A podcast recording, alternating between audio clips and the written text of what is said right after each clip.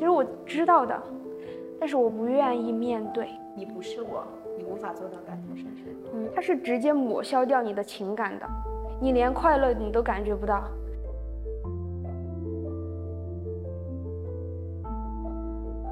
整份保险，然后自杀了，我们家也有钱，我也可以洒脱的去了。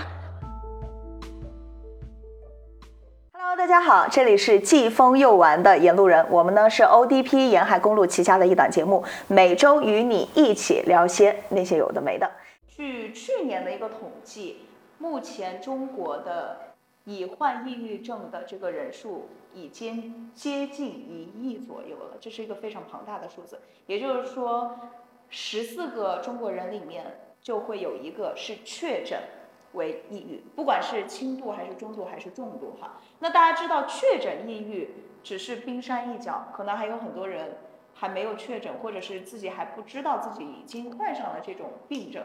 然后今天我们也是邀请到了一位特别的嘉宾，费尽了很多的心思找来的，然后也很感谢他能够这么勇敢的出现在我们这期节目。圆圆，感谢，我们对着这个镜头打个招呼就可以了。大家好，我我是圆圆。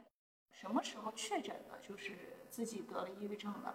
我是在一九年的十二月，十二月应该是呃要过年了，就是那个学期的期末。嗯，当时那个期末考试相当于我们一周嘛，就是有个期末周。然后那个月的有一个星期，我基本上是一个星期一直躺在寝室的床上，我不吃东西，然后。哦，我什么都不做，我也不看书，我也不去考试，嗯，然后当时我们辅导员，嗯，就发现我没有去考试，然后就联系我，然后我就被，然后就通知家长，就被架回去了。哦，也就是说当时发生这件事情是直接就被送进医院了？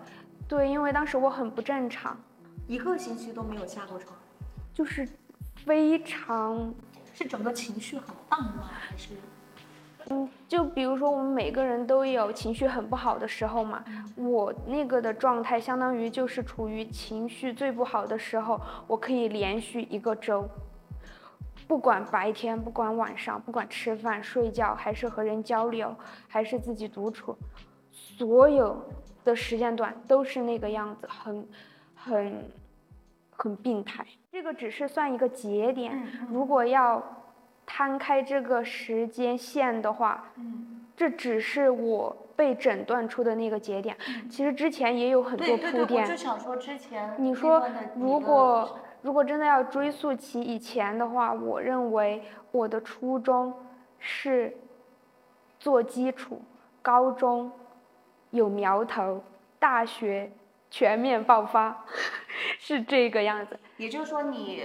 后面被确诊为抑郁症之前的时间，你其实经历过很长一段时间的静默期，然后这个静默期可能从初中就开始了。呃，咱们从一九年我被嫁进医院开始说吧。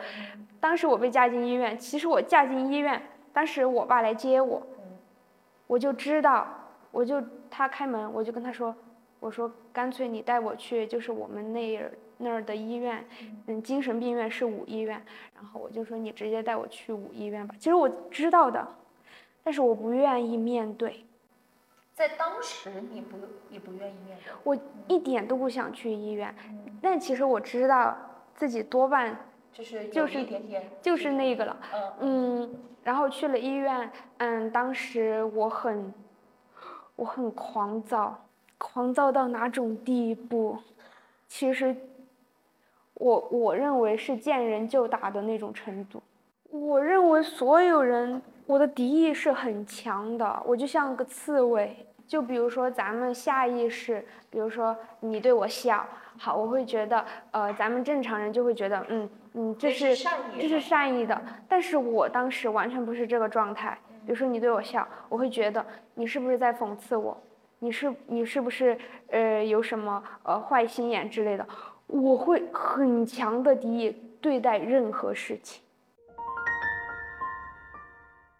当时我是直接住院了，重度，然后，然后我就是不吃东西就输液，然后维持我基本的生存，然后，嗯，当时住院，嗯，输液哦，吃药，那种药是，它是直接抹消掉你的情感的，你连快乐你都感觉不到，它的，它非常强劲，它，它的直接作用就是扼杀掉你的情感，让你变成那种，我的形容就是行尸走肉。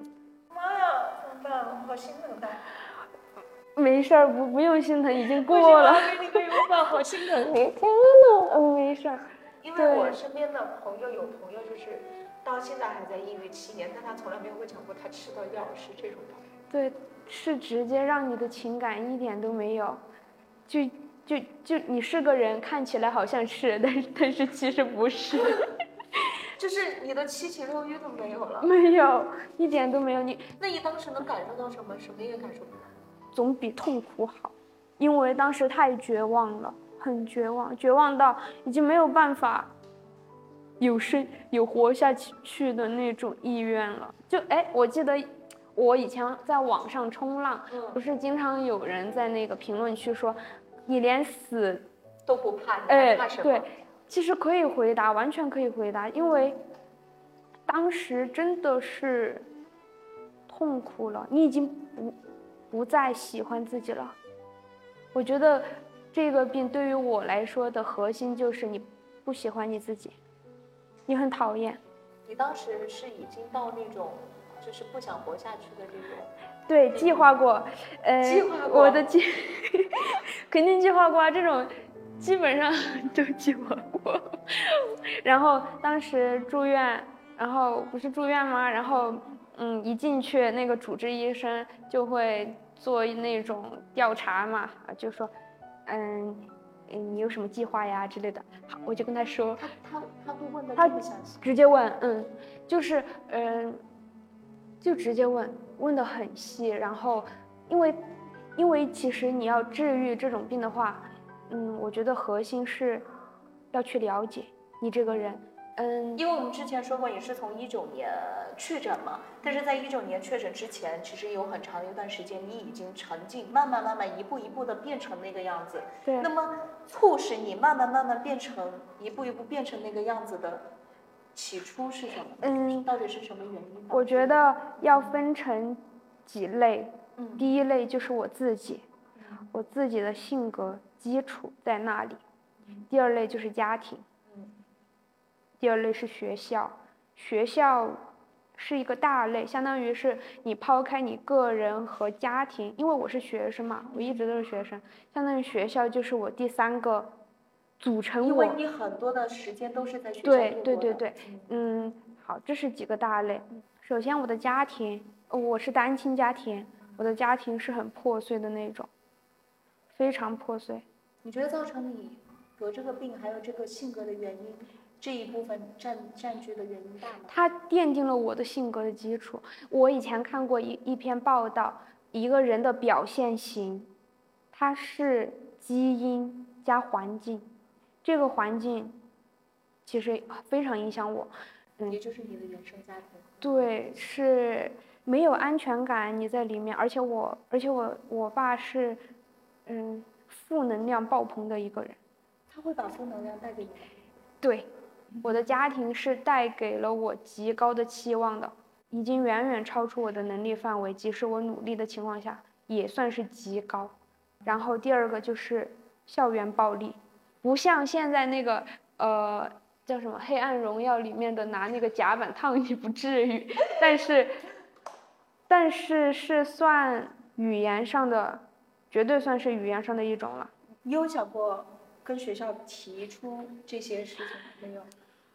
我回想起来，其实大家都不懂事儿，大家也才十四五岁，他们不懂事儿，但我觉得任何校园暴力都不是你不懂事儿的理由，我觉得不可以拿这个当做理由。嗯，确实，但是没有办法。其实那些人，其中的有一个给我道了歉，他还跟我说了为什么，他就是体育课的时候，你朝我笑了，我觉得你在讽刺我。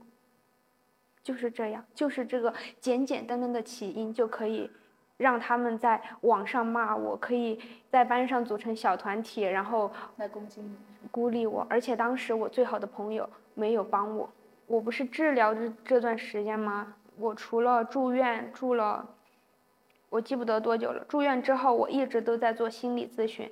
然后我前几天还去了，然后我就问他，他给我说我当时的情况。其实，比如说哈，我们是二十岁，我们的能力在这里，但是。我当时的情况，我需要解决的问题以及以及那个环境，其实远远超出了这个范围，所以才会导致我，嗯，生病，是这样。就是说，实际上你是在这个阶段的，但是可能很多的压力迫使你要超出这个范围，甚至超出我当时我当时的能力是不能够去解决这种问题，所以就只有通过。另外一种方式去对，就是有一点像自残的形式了，因为你这样，你长期处于那种环境，你会，嗯，你没有价值感，你会觉得你的人生毫无意义。但是这是作为心理医生的角度，其实我的角度上来说，我觉得又是另外一回事儿了。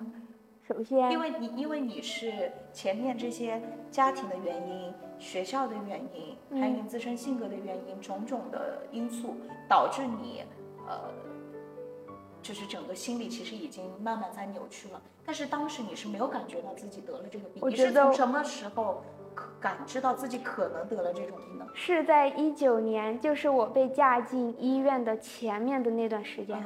咱们正常人失眠挺难受的吧？就第二天早上起来，人不人鬼不鬼的那种感觉。但是我当时生病的那个期间失眠，你的失眠是思考很多的东西导致。你是控制不住他们涌入你的脑袋里的，就是一个人在这儿，一个人在那儿，他们两个吵架，嗯，有点像精神分裂。那我不太清楚精神分裂是啥。你当时还有哪一些？我觉得很明显的就是你不喜欢自己，这是我认为最明显的失眠。感觉在对比在这个面前都很是很小的事情。对我是超级讨厌自己，这这是比失眠要大得多的。这是我觉得这是核心，对于我来说。你当时是被确诊为中轻中重度重度重度抑郁。对。所以为什么医生才会告诉你你有没有计划过？但是有可能住院的朋友们都被问过，我不知道，我我不知道好不好问哈。说嘛，你当时的计划是什么？我当时就说，我去整整份保险，然后自杀了。我们家也有钱，我也可以洒脱的去了。但是当时医生跟我说，你这个自杀保险是赔不了的。然后当时就已经被架去医院了，然后。你想也没怎么想，确实想过，真的天天每天都想，一出门直接撞死算了。我现在都还记得那种感觉。还有人会问你为什么呃不想想你的爸妈，你你的爱你的人，已经想不了了，已经顾及不到了。我这个人，从我自己来说，人你你活着，你首先你得是你自己。对。你连你自己都不喜欢了，你连自己都，你没有办法去谈这种东西。我记得我在网上看到过很深刻的一句话，就是，呃，抑郁患者的情绪无法自控的时候，底下的评论都在说：你怎么不想想你身边有这么多爱你的人？你怎么不想想这个世界有多美好？然后底下的底下的人回复他：你不是我，你无法做到感同身受。对对对，对头，这说的很对，没有办法。你说的很轻巧。但其实，对对于当时的我们来说，嗯，比登天还难。可以跟我们分享一下你治疗的过程吗？站在我的角度说哈，这个病真的很不容易好。我是幸运中的幸运，中的幸运，绝太难好了。我的这种条件都是差不多刚刚好，你任何一环都不能错。我我以前不是高中的时候，我跟你说我我，其实那个病我是开做过开颅手术，因为是脑袋出了问题，抑郁症比那个痛痛的多得多得多。我当时开了颅之后，我在病床上不是躺着吗？然后嗯，当时麻药过了，我当时我的形容是什么？就是有成百上千的人在我的脑袋里面挤着跳踢踏舞。嗯，抑郁症的形容，假如说这是一个泥潭，这是个黑洞，直接陷进去，是陷，是把你拖进去，你扎陷进去了，扎进去了，无法自拔的这种。对，首先就是医院嘛，就医院能做的东西很少，比如说在我吃不下东西要饿死了，然后给你输葡萄糖，然后让你维持基本的生存的条件，然后哦是先我是先住院，住院了之后就一直都在做心理咨询，嗯，对你帮助大吗？你觉得在你治愈的这一块？很大，嗯，他就像，嗯，比如说你是医生，然后我是患者，就像我们两个这样，嗯，他就是这种形式，就是这样的化疗，他会给你支持，你比如说你从家里得不到支持，你从社会上得不到支持，你从你自己身上得不到支持，他会支持你，他是无条件支持你，给予你充分的信任与肯定，对，这是。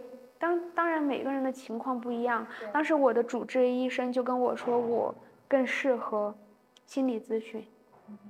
医院是会提供一些意见的，因为他们很科学。哦，这是医院的部分。至于我的部分，我是直接搬去了爷爷奶奶家，因为太破碎了。给你一个正常的环境。对，不会，不会，不会有什么冷暴力，不会。有太多的那种很负面的东西，冷暴力很可怕，不会沟通也很可怕。但是他们至少会跟我沟通，会问我，嗯，要什么。我很感谢，嗯，我爷爷奶奶，然后还有我。我说完了怎么办？我以为我不会哭呢。啊，我觉得圆圆真的好不容易啊！听他这个经历，我觉得他能成长到现在真的好坚强啊！再坚强点。因因我因为因为我告诉你哈，如果是我经历了你这些经历的东西，然后要从这么深的东西给拔出，真觉得好难。嗯，不能说真的好难。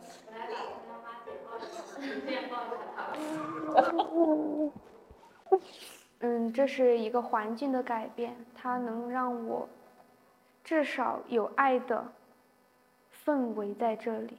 不说，呃，因为爷爷奶奶其实他们不会，他们那个年代的人，他们才不会说爱不爱呢。但是他们做的事儿，做的事儿会有行动表现。对他们，你能感受到爱。他们会让我在这个环境里面。嗯，让我的刺收进去，这是一方面，但其实他们不够，他们他们是不够的，他们远远不够。我的这个刺是很 很尖锐的。我认为我自己的条件就是一个环境，然后我自己，还有一个支持你的人，嗯，还有学习，不能够把期望寄托于别人身上。这个期望只能够是你自己。其实我生病的时候，我很长一段时间就是做心理治疗的那段时间，我很希望我的家里人能够理解我。其实他们到现在都不太理解，他就觉得怪病，他们觉得你很奇怪，可能现在的人都很奇怪，生活过好了就是这样，不是？他们，他们给我的感觉就像什么？我爸。这个角色其实算得上是和我相依为命了，但是我和他两个的感情哈，就像是呃，我知道我深爱着他，他也深爱着我。是无法沟通是吗？我们两个之间有一条鸿沟，你面对面，即使他现在在这儿坐着，你们都没话说。没有话说。嗯，就是鸿沟，很长很深，你跨不过去。你不能够把希望寄托在他身上，这跟我爱他，他爱我，是可以是可以并存的。我其实是挺能说的一个人，我愿意把我的想法表达出来。我我希望他们能够理解我，如果他们能够理解我，我这个病可以说我觉得都不会出现。但是都不一定是理解吧，他们哪怕就是能尊重你的感受，我觉得可能都都会好一些。嗯，因为我我我说实话，现在呃现在很多人，因为我身边有这样的例子，所以我很包容抑郁症患者。但是不是所有的人都是可以这样子的？有些人他可能听到这个东西，他可能自动都会远离这一类人群，或者是对这一类人对这一类人群可能会抱有一些异样的眼光跟偏见。其实这是蛮常见的，确实该远离，真的不是，不是。虽然说这个话，我觉得就是就是有可能有大部分人会对这一类患者存在一些异样的眼光或者是偏见。我做这个节目的意义就是希望打破这一些偏见。嗯，我不希望，我不是说你非要跟他们成为好朋友或者什么，但是我觉得至少能够尊重。所以说，你觉得你走出来最大的原因是因为你最大的原因给自己最大的原因，对，就除了因为你换了个环境嘛，对吧？我认为最大的原因没有什么最大，我觉得任何一环都不行，都不能缺，不能缺。我算是很。算是恢复的四年，其实算是很快很快的，真的。对于这种病种来说，而且你还是重度抑郁，对，是非常短的了，少一环都不行。说你要换环境，然后要听从医生的治疗，然后去跟心理师对谈，同时你自己也要给自己支持，从内在去改变自己。那个环境，我是休学的状态嘛。如果你在学习，哦，你也是被迫，你不得不去休学，你必须休学，这是必须。就是即使呃，如果你比如说你现在是处于那种抑郁状态，你想边工作边去解决这个事儿，我我认为是基本上没什么可能。你相当于就是得。必须得空出来那个时间，就是集中精力去把你这段心理的创伤给它纠正。我我是一直相信，嗯，那个有因就有果的。你以前前几年你种下的因，你必须去还。如果你不去还的话，你就无法正常。虽然这个这个因是呃被动被动的哈，但是有客观因素也有主观因素。嗯，对，但是你就是得。还过还过去，你你小时候你少什么，你长大了之后你真的就得补上，特别是这种基本的东西。我认为这种病缺失，这种病的话还是缺失了一些基本的东西在吧？你长大了，你想方设法的把它给补回来。嗯。OK，那我们最后，呃，圆圆是已经康复了。要不最后我们让圆圆给现在正在听这期播客或者是看这期节目的，如果有抑郁症患者的话，你想送给他一些什么话或者一些建议？要对着镜头说。可以对着镜头。相信科学，不要放弃。嗯，嗯，嗯。我感觉只能说这么多了，得靠自己，相信自己。可能可能你现在很难做到相信自己，你连自己也不喜欢，谈谈什么相信？但是，确实这个世界上还是会有很多值得活下去的事情，有还是有很多美好。咱们嗯，也有可能就是为那几刻的美好而活着，嗯。这些就当做是铺垫吧。